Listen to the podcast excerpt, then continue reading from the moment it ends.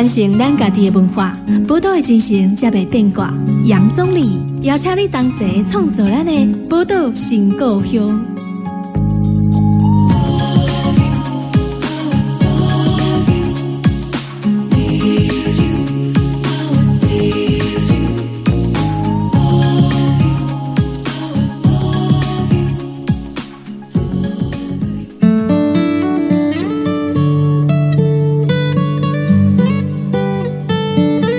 收听波多联播网 FM 九九点一大千电台波多新故乡，大家好，我是钟理。今天要来介绍这个议题呢，能源的问题。能源的问题哈，其实在我们节目里面哈，咱马龙点点跟听众朋友你混用的这个议题，尤其像古年古年有这些公投案的嘛哈，然后有其中一个公投案叫以核养绿啊，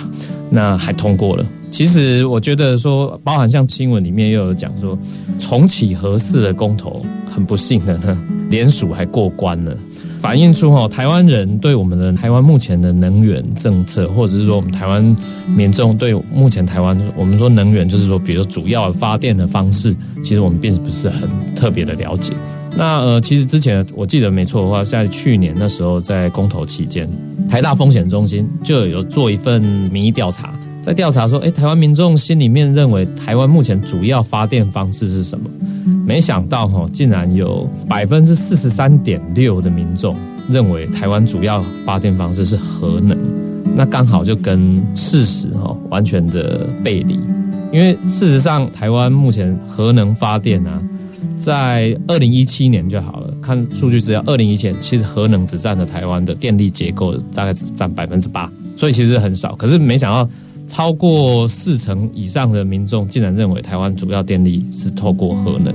所以也就看到说，哎，难怪有那么多的人去联署那个说要公投要重启核四啊。其实这是一个等于说我们对于事实的查核，或我们台湾民众对于目前我们生活的方式，比如说能源在我们生活中占的比例方，其实我们是一无所悉的啦。所以我今日吼要特别邀请咱，其实咱今麦要政府还在推动一个叫再生能源。那再生能源其实有很多民间团体、民间单位也都在投入。那我今天特别邀请的就是这个，他应该这个叫做算是公民电厂嘛，阳光伏特家的共同创办人哈，陈慧萍，慧萍来到我们节目，首先欢迎慧萍。主持人好，各位听众朋友大家好，我是阳光伏特加的慧萍。慧萍，你你们这间企业叫做阳光伏特加，是。那阳光伏特加其实刚刚跟听众朋友也谈了嘛，就是说你们是跟能源相关的一个行业，是。那阳光伏特加顾名思义，你们是应该是。阳光太阳能发电的，是的，你可以稍微跟我们听众朋友来谈一下，先介绍一下阳光伏特加是一间什么样的一个企业？是，呃，阳光伏特加是一个算是新创的公司，新创。那我们的公司其实用一些创新的商业模式来推动绿能的普及化。是，那我们的模式其实非常的简单，就是我们打造台湾第一个绿能的群众集资的平台啊，就叫做阳光伏特加。你只要搜寻就可以找到我们的平台。那在我们平台，就是希望让每一个人都可以很轻松而且简单的参与绿能。那因为过去其实以太阳能来讲，再生能源有非常多种，可是太阳能这个部分其实是最有机会家家户户一起来参与的。可是过去我我算是从研究的角度切入，然后就发现。台湾其实我们生产制造很多太阳能板，但是我们都输出到其他的国家，我们自己却不使用这样的科技产品，所以我觉得很可惜。所以毕业之后，我就跟几个志同道合的伙伴一起去成立这样的一个公司。我们的目标就是希望让民众可以透过简单的方式来参与绿能。那我们的阳光伏特加平台就让每一个人，你如果有屋顶的。你就可以提供屋顶给我们，我们就免费帮你评估是不是可以盖太阳能电厂。那再来就是，如果你有资金的能力，你就可以去小额出资购买一片太阳能板，你就可以参与太阳能电厂的一个后续的收益分配。再来就是，如果你很有爱心，你还可以用捐款的方式去支持台湾绿能的生产，并且是把绿能的好处用来帮助台湾的一些弱势团体。对，那以上就是可以提供屋顶、小额出资跟小额捐。款，这些都是我们让民众可以透过阳光伏特加的平台就可以很简单的一起参与跟支持台湾的能源转型。嗯哼，所以听起来我们知道说阳光伏特加感觉上很像我们现在常听到社会企业的概念，因为我们知道说社会企业可能它，我们当时知道说企业要以盈利为导向，可是盈利为导向的过程里面，社会企业其实更尝试希望可以解决社会的一些问题。那所以在盈利的过程里面，尝试去提出解决问题的方式。所以像是阳光伏特加这样的企业，感觉就是比如说跟环保会有关系，然后透过太阳能。其实现在政府在推动再生能源的一些过程里面，包含比如说像我们在中部彰化地区也有很丰沛的这个风电正在推动，如火如荼的推动。那当然也遭受到一些阻碍啦，哈，可能因为政治上的一些纷扰，那有一些阻碍。可是其实都还是在顺利推动。可是太阳能，我觉得应该听你讲起来，它是应该是，尤其台湾的地理还有气候环境来讲，应该是最适合的。是，这也是我们看到台湾有很大的潜能去，特别是在太阳能这一块。如同我一开始提到的，我们拥有这样的技术跟生产制造的能力，是，但是我们却没有自己去使用这样的一个绿能科技产品，是，把它用在台湾这块土地上。这也是我看到的，我们讲创业的初衷，嗯，就是我在过去我是念社会学的，嗯，但我的博士论文就是在关注台湾太阳光电的在地使用，嗯，那。特别是希望了解民众参与的一些困难。嗯，那的确我看到就是主持人刚提到的，呃，太阳能的确是在台湾很有潜力去发挥跟设置，但是过去我观察到的现象却是，大部分有能力去参与的都是企业或是有资金能力的一些业主。对，那换言之，一般大众就很难有机会去参与。最大的原因就是，当然除了没有屋顶之外，嗯，我们可能住在都市里面，没有一个合适的屋顶。再来就是，我们可能资金也没有办法有这么大额的一个资金能力，包含一座太阳能电厂可能就要数百万，甚至要数千万。那我想，这个对一般大众来讲都是一相对高的门槛。对，所以阳光佛家就是希望能够降低参与的门槛，让这这件事情变得呃更容易参与。那也可以去共享这样的收益。嗯哼，嗯，就是回到你讲的这个公民电厂的概念，就是公民的集体参与的过程。那在这个集体参与的过程里面，你刚刚提到一个很重要几个关键，比如说要有自己的屋顶这件事情。比如在都会地区啊，屋顶就是会比较相对困难，因为大楼比较多嘛，公寓比较多。对。那可不可以请你谈一下，在台湾目前在做这个？公民电厂这样子，你们在推行的过程里面，是不是在比如乡村地区会比较适合发展？是，我想简单讲一下为什么，就是我们会觉得公民电厂是个很重要的一个政策的方向。对。基本上，公民电厂在台湾也是一个正在发展的一个概念。它很简单来讲，就是它有两个重要的核心，一个就是它这座电厂是来自于啊民众的共同出资，嗯，那它的绿电的收益也是由这些参与的民众来共享，或是我们可以回馈到社区的公共性的一些用途，或是公益性的。那这两个加起来，我们觉得就是我们希望去创造跟推动的公民电厂的一个价值。嗯，只是像主持人讲的，过去我们如果住在大城市里面，我们的。楼高就非常高，很容易就被左边左边的大楼遮住，右边的大楼遮住。我可能就没有办法盖。再来就是你是集合式住宅，你就要去开区分所有权的会议，去让大家同意这件事情，因为屋顶是公共的空间。对。那当然这个就是会有一些沟通的成本出现。嗯所以中南部相对容易，就是它可能独栋透天的房子比较多。对。那阳光福家解决这个问题的方式，就是我们透过平台去串联供给跟需求，也就是。说像我住台北，我就可以去买台南的电厂。那我只要看它的一片多少钱。嗯，像我们阳光佛家平台，就是你你最低的门槛就是你买一片太阳能板，对，平均大概就是一万五左右的金额，你就可以去跟其他人一起去依照你参与购买的比例去分配这个整个电厂未来二十年的售电收益。嗯，那这样的一个门槛就让这件事情变得简单。所以我觉得公民电厂这件事情在这几年，我们看到越来越多的民间的力量。我想说，我们公司在二零一六年推出阳光伏特加这个平台，那那时候我们第一个电厂就在台南，哦那它就是我们叫它蛋仔一号，蛋仔一号，对，因为台南有好吃的蛋仔面，对，我们就帮它取了一个很在地化的小名，嗯。哦，大家都可以猜猜看，那台中的叫什么？太阳饼吗？对，没错，真的有太阳饼一号，而且而且很可惜我还买不到。嗯 是，我想蛋仔一号它就是一个民众提供他家的屋顶，嗯。它很小，大概只有十一 k 瓦左右，四十四片太阳能板。那我们那时候第一个案场，那一片就是一万五千六百块。对，那这个金额对很多呃，像对我来讲，它就是一个哎有机会参与，相对容易入手。对对嗯对，然后我们在那个专案就是四十四片太阳能板，就希望有很多民众可以一起来参与。那里面有个很特别的参与者，就是主妇联盟环境保护基金会。因为他们长期在推动能源转型的一些倡议，可是嗯他们自己又没有办法有真的去生产呃绿电，嗯然后就可能会被质疑啊，嗯就是嗯那你不用电吗？对那你你你要的绿电在哪里？对，所以他们也很认同我们的模式，然后于是主妇联盟环境保护基金会就在我们的第一个案场蛋仔一号买二十片太阳能板。哦是，嗯而且这未来二十片太阳能板的售电收益，就可以持续支持主妇联盟在推动的能源教育的活动，对，那去卷动更多的民众去了解跟参与这样的绿能的行动。嗯嗯嗯，所以我们二零一六推出第一个真的很小，十一点四四 k 瓦，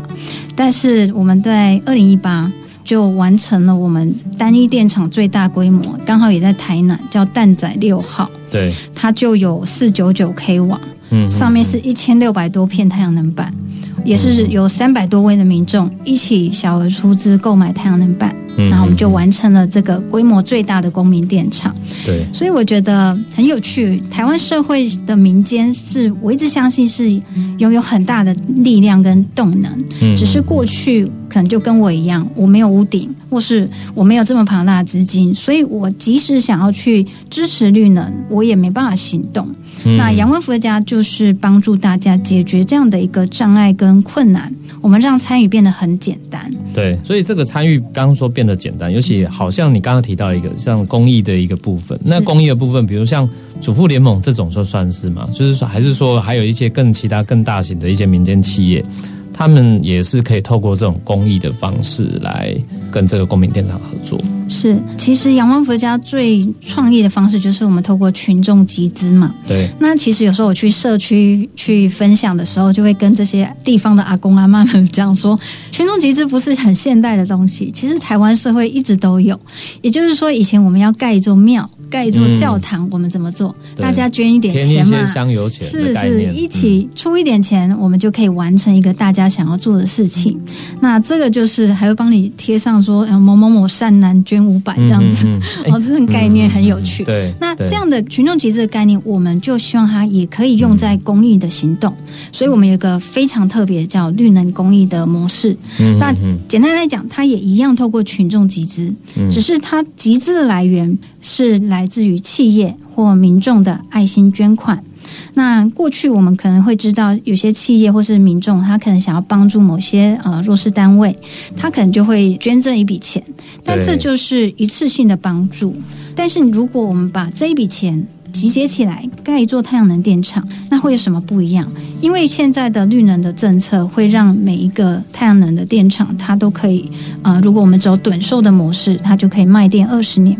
那你嗯提出的这一个捐款，假设是一百万好了，嗯在二十年的卖电的期间，它可以创造的可能是一点六到一点八倍的一个售电的效益跟价值出来。也就是说，它可以把你原来的爱心变大。对。再来就是它变成持续二十年的帮助，嗯那这也是我们看到的另外一个困难，就是台湾的很多弱势团体，它最大的辛苦是在于明年的捐款在哪里。对啊，这 NGO 的人最痛苦就是募款。对，那每年他都要疲于奔命去做这件事，其实会让呃他们人力会呃减少用在服务这一块，所以我们很希望把绿能结合公益，把绿能的好处也与这些弱势团体去共享。嗯。那当然，他们可能没有资金的能力，所以我们就去协助他们去做募资的行动，对。包含找企业的赞助、找民众的捐款，我们就可以一起帮他们募到这一笔钱，然后帮他们打造一个阳光爱心的电厂，嗯让这个阳光只要升起来的时候，就可以持续帮助到这些弱势单位。是我们先休息一下哈，那待会再继续回来，请慧萍来跟我们聊一聊这个阳光伏特加光明电厂。待会回来。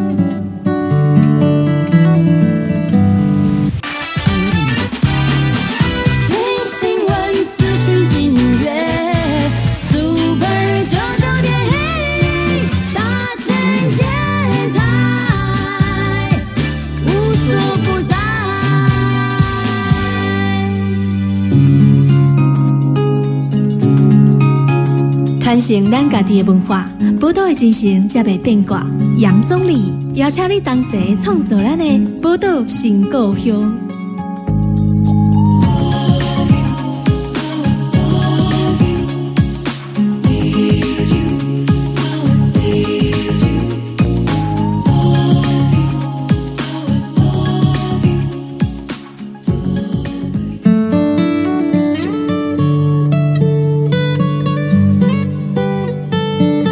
来波多联播网 FM 九九点一大千电台波多新高雄，大家好，我是钟理啊。今天我们宝岛新故乡哈，为大家被轰门了起这里阳光伏特加，它其实是一个呃新创的产业哈。阳光伏特加的这个共同创办人陈慧萍博士来到我们节目。那刚刚慧萍也跟我们谈到说，其实呃阳光伏特加作为一个公民电厂的一个概念呢，当中其实有一个很重要的一个公益的部分。那公益的部分其实。可不可以跟大家举例一下？其实我记得好像你们第一个案子好像是在桃园，对不是对？我先简单讲，绿能公益就是结合绿能跟公益，对我们把这两件事结合起来，它可以创造更永续的呃资源来帮助台湾的弱势团体，嗯那同时也对环境永续跟绿能发展是有帮助的。对，那我们在二零一六年推出我们这样的一个概念跟构想，嗯那我们就想帮助桃园的呃国际儿童村，它是一个照顾嗯、呃目前比较多是家暴或者家庭失能的孩子的一个机构。对那因为是第一个案子啊，我一直认为创业给我很大的一个学习，就是从零到一是最困难的。没错，即便我相信这是一个很棒的理念跟很棒的一个想法，但是我也会怀疑自己说，到底台湾民众或者台湾社会是不是能够认同这样的一个很创新的一个模式？那不过我们还是很勇敢的推出了这样的一个绿能公益的第一个募资专案，就在我们平台上。那时候根本没有人认识我们，但是我们就觉得很感动。我们那个案子大概募五 k 瓦，很小的一个太阳能电厂。那希望帮呃儿童村去建制五 k 瓦，大概要三十五万的金额。嗯，那这三十五万就来自于三十七笔的民众小额爱心捐款，是，帮我们完成了第一个案子。嗯哼，那我们就觉得好好感动，怎么会有人真的完全不认识我们？他就是因为相信跟认同我们的理念，然后就真的用捐款的行动支持了这个专案的完成。对，那我还记得其中有一个应该是一位医师，因为他捐了三四次，而且他一直在捐，然后我就想说，素昧平生，为什么他会这样对的支持我们？为什么？我就很冒昧的写一封信去问他，他就说他其实就是支持飞鹤家园，因为他自己那时候有两个孩子，嗯，那那时候好像是福岛核灾过后，他自己一直很想要采取一些改变，所以他希望他的孩子们未来呃能够活在一个呃非核家园的一个环境未来。是，但是过去他就没有办法采取行动，嗯所以当他知道我们的模式之后，他就说捐款是最小的事情，而且我们帮他把这个绿能放在最需要资源的一个角落嗯跟弱势团体，他觉得这是非常有意义的。对，所以，我们从二零一六年就开始有了我们第一个绿能公益的案例。嗯那慢慢就越来越多人开始认识我们，嗯包含隔了几个月之后，我们有第一次跟地方政府的合作。嗯那我们跟屏东县政府，那他们也非常认同我们的理念，所以当时是直接由社会处帮我们找到胜利之家，它是一个早期疗愈，就是发展迟缓的孩子的一个照护单位。是，那我们帮他做一样很小六 k 瓦，那六 k 瓦就来自于那个案子的捐款人比较特别，就是县长、副县长带头，哦，加县府的长官们一起捐款支持。是那加上呃当地一个系统厂商，就是向阳优能的陈桂光陈董事长，他也是出钱又出力，我们一起完成了第二个小小的专案。嗯那因为这样子慢慢累积起来，我们的行动到二零一七年就开始真的有企业看到我们了。对因为我一直相信这是一个很好的企业 CSR，就是企业社会责任的履行的方式。因为企业本来就会做这样的行动，只是我们希望在企业的这样的一个资源底下，我们可以一起把影响力做得更大。那嗯规模也做得更多，所以二零一七年我们就开始跟大家可能会比较常听到是台湾大哥大跟仰望富家合作的一个叫众福店的绿能公益的行动。那从二零一七年开始，我们就启动了第一个这样的种福店，就是希望大家一起把这个重电种在一个我们觉得可以帮助到台湾社会的地方，所以我们就开始了第一年的帮助屏东福会大同之家。嗯，那那是一个精神障碍的收容单位，是。对。那在他们屋顶上，我们的规模就变成将近一百 k 瓦，哇，对我们增很多，真的嗯直接加一个零了。对对 对。倍增很多，是，所以我说，企业对我们来讲，在绿能公益模式上，它就像是站在巨人的肩膀上。对，可以让等于说出资是企业，但是获得这个好处其实是这些呃公益团体，是，而且我们跟台哥大的众福店其实不只是企业赞助，它可能赞助一部分，加上跟我们一起做这样的一个倡议，所以是让民众也一起小额捐款。嗯所以这个模式我们称为企业领头加全民参与，嗯因为这样才能卷动更多人去认识绿能，那嗯。甚至能够为台湾的这样的能源发展一起创造改变。对。所以我们从二零一七年开始这样的众福电倡议，到二零一八，我们去年完成了另外一个在桃园的真善美基金会，嗯也是我们历年来规模最大的一个绿能公益专案，它的嗯规模就到了一百六十八 k 瓦左右，是所以我们募到了将近呃九百万的一个很高的金额。嗯哼那这也是我们一直在强调的，不要小看每一个人的力量。透过企业加民众，其实我们可以创造的是这么大的规模的一个呃绿能的公益的电厂。对那未来像真善美或是大同之家，那今年我们就是帮助脊髓损伤的一个潜能发展中心，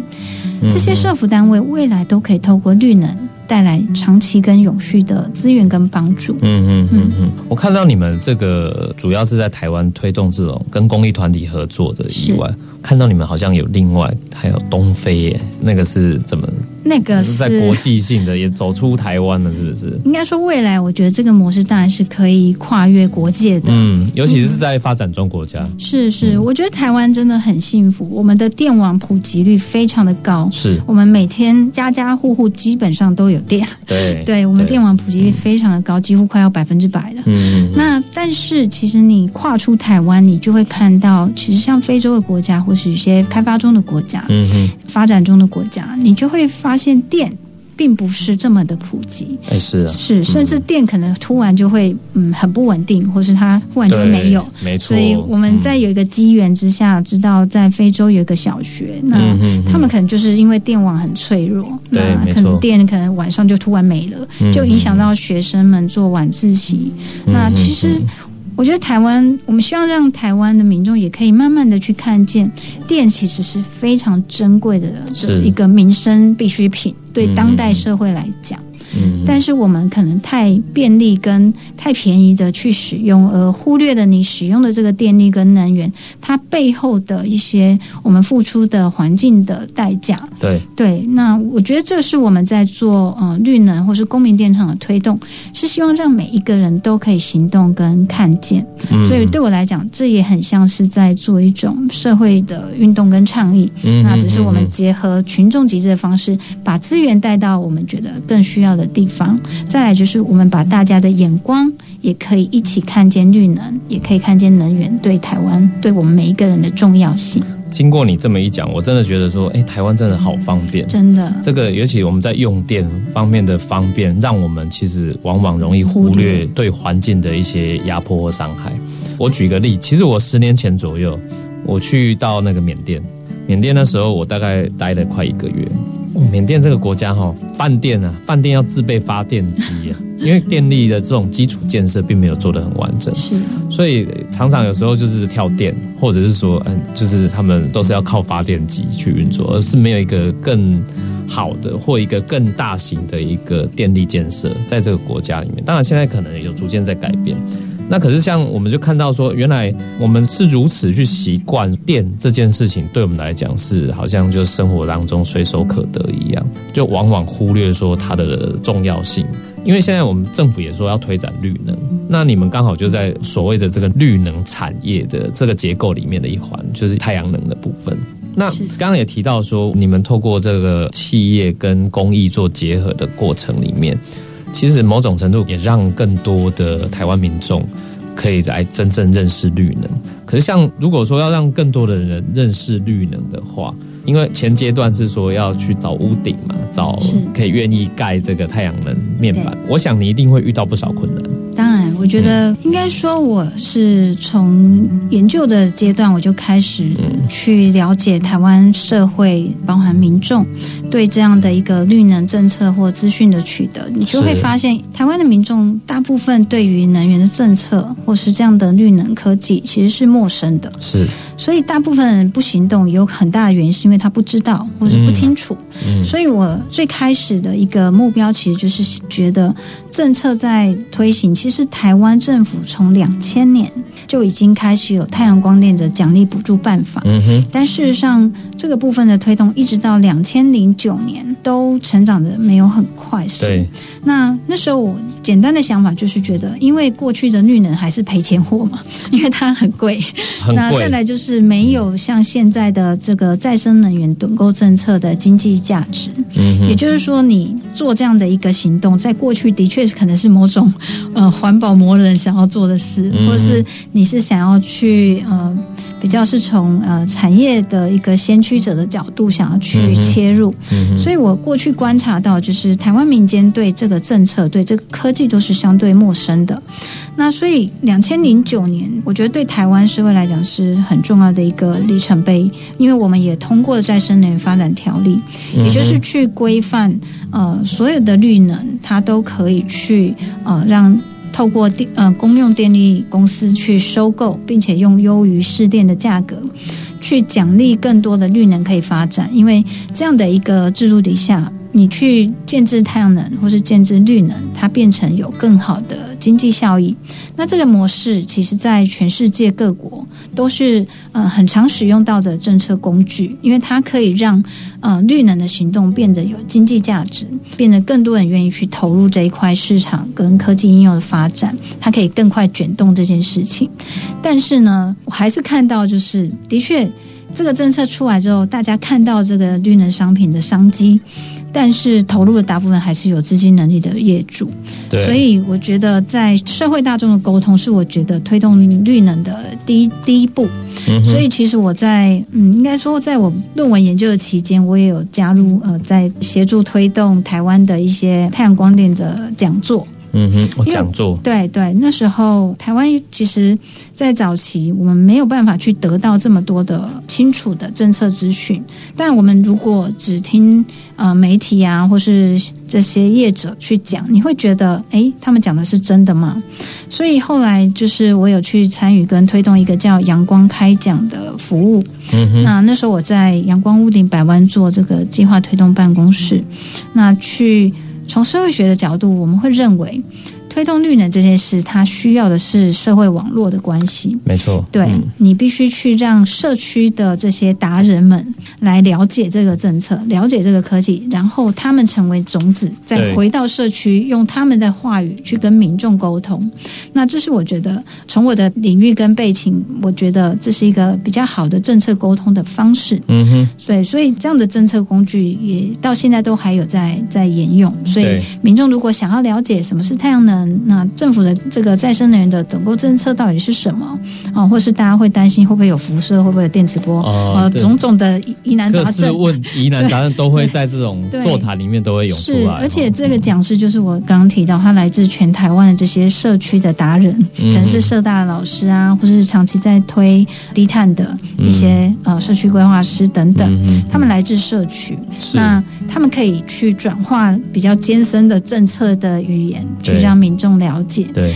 那我觉得这也是一个免费的沟通的工具。那我觉得可以让更多民众去使用。你只要去搜寻“阳光开讲”，嗯，就可以邀请两个老师到你家，哦就是你只要揪十五个人，你就可以来、来一场这样的开，客厅会就可以了，是是是哎你只要客厅就可以做了，找到十五个人一起听。那嗯，阳光屋顶办公室就会派讲师到你家去。哦那我觉得这个就是我呃那个时候我觉得很好的一个政策的推动的一个方式。但是我后来看到另一个另外一个问题，就是哎，大家听完的时候就觉得哎不错哦，我想要来参加，嗯然后就被卡住了。他可能就卡在没有屋顶，再来就是我没有资金。对他，又再度的被卡住了。所以这为什么当我做完研究，那在这个办公室完成我的田野观察跟实习之后，嗯嗯我觉得在台湾当时我没有看到解决跟让民众可以真正落实到能够参与的方式。那所以，我常常会说，我是不小心创业的社会 社会学家。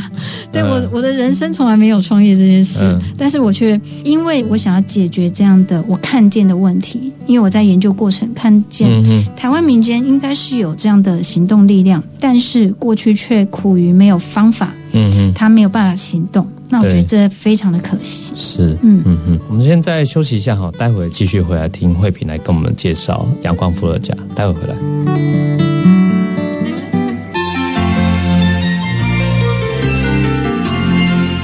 最疼惜的越爱越狼狈，最适合的越爱越般配。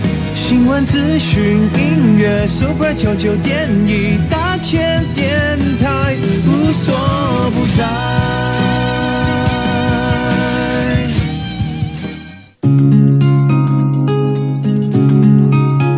传承咱家己的文化，宝岛的精神才袂变卦。杨总理邀请你同齐创作咱的宝岛新故乡。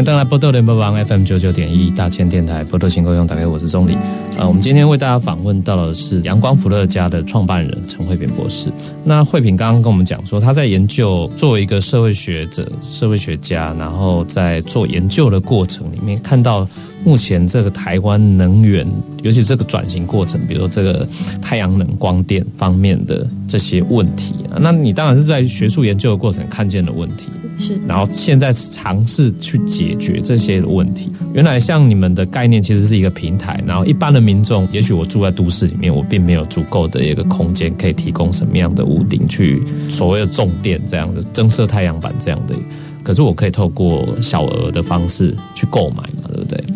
那另外一个就是说，如果我们回到了所谓公民电厂本身，就是屋主他提供，如果现在有，比如说我们是从中部地区，我们比较一个乡村地区的地方，然后跟你说，诶我觉得我这个地方还蛮大的，那到底要多大才可以盖电厂？那我如果提供这个地方盖的话，我是还要再另外付什么样的费用啊？还是我应该要做什么样的事情啊？基本上如果有屋顶的民众，他就是提供屋顶给我们，那我们就可以免费评估。基本上二十五平以上就可以透过我们平台，你就可以直接登录呃您的屋顶的一些资料啊、照片，嗯嗯我们后续就会有专人去协助后面的评估跟服务。嗯那这个都是免费的。再来就是，如果评估完你的屋顶可以盖太阳能电厂，那屋主就不用出任何的钱，哎你就不用出钱他不用出钱。钱，因为它出屋顶啊。对，它出了屋顶之后，它还可以得到未来二十年，假设我们卖店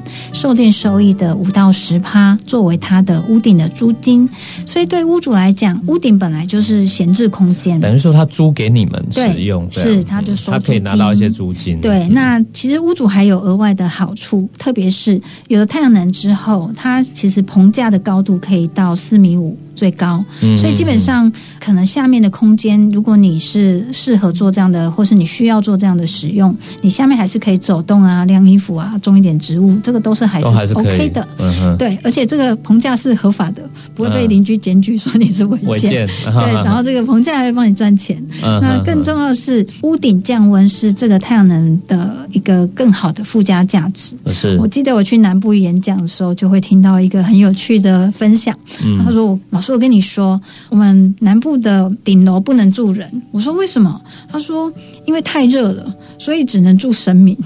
哦，对，” 他说：“顶楼都是神明厅。”神明厅，对对对所以所以他就说哇，有了太阳能之后可以降温，可能呃两三度、三四度，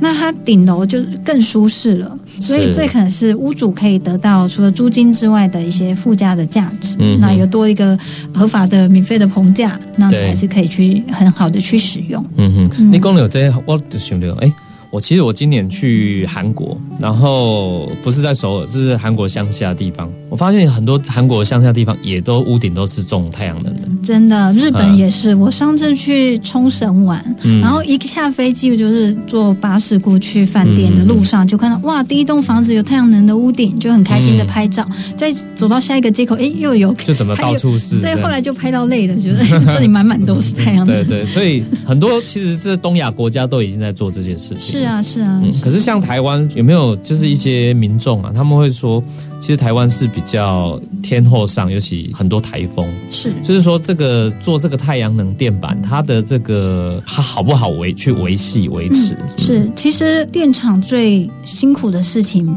不是只有募资这个阶段，嗯其实在最辛苦的是未来要好好的照顾他，让他可以好好运作二十年。对，要维持嘛。是，嗯所以这个最困难的工作一样交给阳光福的家。哦，所以不是屋主自己要去不用不用要去帮他顾啊什么之类的。不用的，就是所有最困难的是包含电厂的建制、施工跟维运管理，这些都是由阳光福的家来帮大家处理。那因为民众也没有这样的知识或是了解技。术也没有。嗯对对，那仰望福的家也透过平台的这样的一个价值跟我们的规模经济的方式，我们去帮大家谈到更好的价钱，去压低成本。也就是说，嗯过去我们讲规模经济，可能是我电厂越大越好，成本越低。但仰望福的家就是用积少成多的概念去创造一个规模，所以我们也可以比你。屋主自己去找系统商去建制你的太阳能电厂，在成本价格上，阳光伏的家也是有优势的。那一样在维运管理上，大家就可以把这件事交给我们，因为我们在后续电厂建制完成之后，嗯我们刚刚提到，民众假设买一片太阳能板一万五千块，对那未来二十年它可能可以变成两万八、两万九左右，这样子一个还不错的一个经济效益回来，就是钱变多嘛。那这个过程中，其实我们会扣掉几个基本的费用，再分配给大家。然后创造我刚刚提到这样的经济效益。是那这个基本费用就是屋主的租金跟维运的费用，再来就是保险。那如同主持人刚刚提到，台湾特有的就是台风，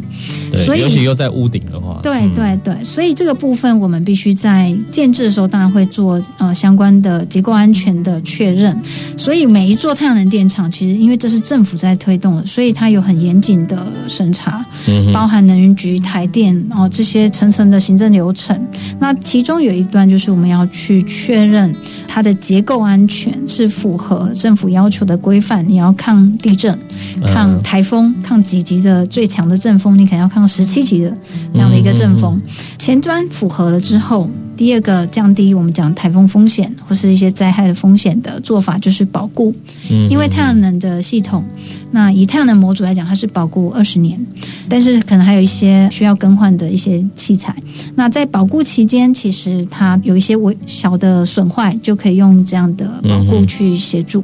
那再来就是保固期外，我们当然就有维运的成本去支付这一块。那再来就是，如果真的有所谓超乎预期的天灾，比如说我们今天结构强度做到十七级阵风，可是今天就真的发生了一个二十级的阵的台风，真的损坏到无法复原远的状态下，我们其实最后一道关卡就是保险。我们会帮每一座电厂去做保险，那变成说真的有一个呃无法预期的损坏的时候，我们可以透过保险的理赔去降低大家的风险。嗯那所以这样的一个三道让呃风险降低的方式，那也是我们其实在最早在评估的时候，我们就会去希望盖在我们觉得风险比比较较低的地低的地方，对对。再来就是，我们也觉得，其实我们的阳光伏特家的参与者也很可爱，他就会说，我现在要开始在全台湾各县市买，我们就觉得实在太棒了，因为这也是一个分散风险的概念。对 对，所以其实它某种程度有这个风险的保障，也是保障了投资在购买太阳能电板的这些小额投资人身上。像这个呃，我觉得它是小额投资，不过既然回到投资的概念来说。成为这个电厂的投资人或算合伙人嘛，也就是投资者哦。嗯那比如现在我只要购买一片太阳能电板嘛，是那所谓的这个获利的模式，可不可以让我们听众朋友了解更多？好，以我们现在平台就是你买了一片太阳能板之后，嗯，那我们就会集资完成，我们就会开始做电厂的建制啊、流程等等。嗯哼，之后我们会跟台电签一个短售的合约，就是把电卖给台台电电公司。，嗯，对，那这样的模式下，就是一样，我们现在收到台电的电费单是两个月一起嘛。嗯哼，那卖电也是，所以你卖电的电费单也可能就是两个月月一起。嗯那就是我可能每两个月就会拿到一笔我卖电给电力公司的一个收益回来。对，它比较像是呃慢慢拿回来，然后可能到第十年左右，那会拿回我可能起初投入的这个一万五，那后面都是我净赚的。嗯哼，对嗯对，所以这个我看你们上面写说什么预估报酬率甚至可以到六趴左右，是是，甚至更高。基本上我们会先把必要的成本都计入，嗯嗯就是我刚刚提到的。再来就是为什么它是一个预估值，因为里头是我们无法预期的。对对对，这个大自然没办法预测，，是但嗯但我们可以参考过去像官方的一些资料，跟我们实际的电厂发电的数据。但是大自然，我们还是对它要保留尊敬。当然，对那个嗯变动性，我们不会说我百分之百保证收益多少，这是绝对不可能的。对对，但是我们可以去抓到一个可以参考的经验值，嗯然后去提供这样的一个预估。是那基本上我们现在已经发电的电厂，其实还蛮多都是超乎我们原来预估的。哦，是啊，对对对就等于说它的发电的成效比你们预预预计的多，就对了是是是。那节目最后，我想要再请教慧萍一个问题，因为其实我刚刚一开始提出说，台湾人民，尤其像政府又说二零二五啊、飞核家园等等这些构想，可是呃，比如说包含从去年的公投以核养绿到现在说要重启核四的公投要成案了。那可见得说，我们台湾人就虽然说我我当然知道说阳光福社家努力的让很多人来认识绿能，可是目前台湾民众可能是有一些观点，这些观点也许是似是而非，不一定完全正确。他们可能认为说啊，核能比较安全啊，或者是现在核能比较干净啊，这些想法。所以，尤其像我们住在中部地区的听众朋友，可能就更有感觉了，哎，空污问题很严重，那核能是一个比较干净的方式。可是呢，呃，像呃你们在做太阳能电板，甚至去年在做公投的时候，我还听到说有一些人在赖群主一直在传，说什么太阳能电板是高污染啊等等。是这个你可不可以给给大家做一个简单的说明一下？是，我觉得如同我一开始就也是主持人一开始就提到，就是台湾民众其实对能源其实认知跟理解，有时候太多的资讯可能是不一定是这么正确的。对，所以有很多的不清楚或不了解，让我们会对再生能源的发展是没有信心的。嗯那以我自己观察台湾绿能发展这么久，我认为台湾的能源转型是一个很重要的事情，因为是我们现在使用的能源或是我们的电力，它其实都没有去真实的反映环境成本，哦甚至它有一些社会的代价。对，包含嗯主持人提到的核能，其实我自己会觉得，对所有能源都应该要从它整个生命周期去看待它的价格跟价值。嗯那以再生能源，我想以太阳能来讲，其实它在生产制造的过程，你要提到那个什么污染，其实它就跟所有的工厂一样，嗯。其实我们需要的是呃好的环境环保的规范跟管理。是。所以我一开始跟听众分享的就是，台湾是全球制造太阳能板的世界大国。对。我们最厉害的时候是世界第二大，是。所以我们其实这个技术是相对成熟的，嗯而且它其实跟为什么我们制造这么强，是因为我们有强大的半导体产业。是。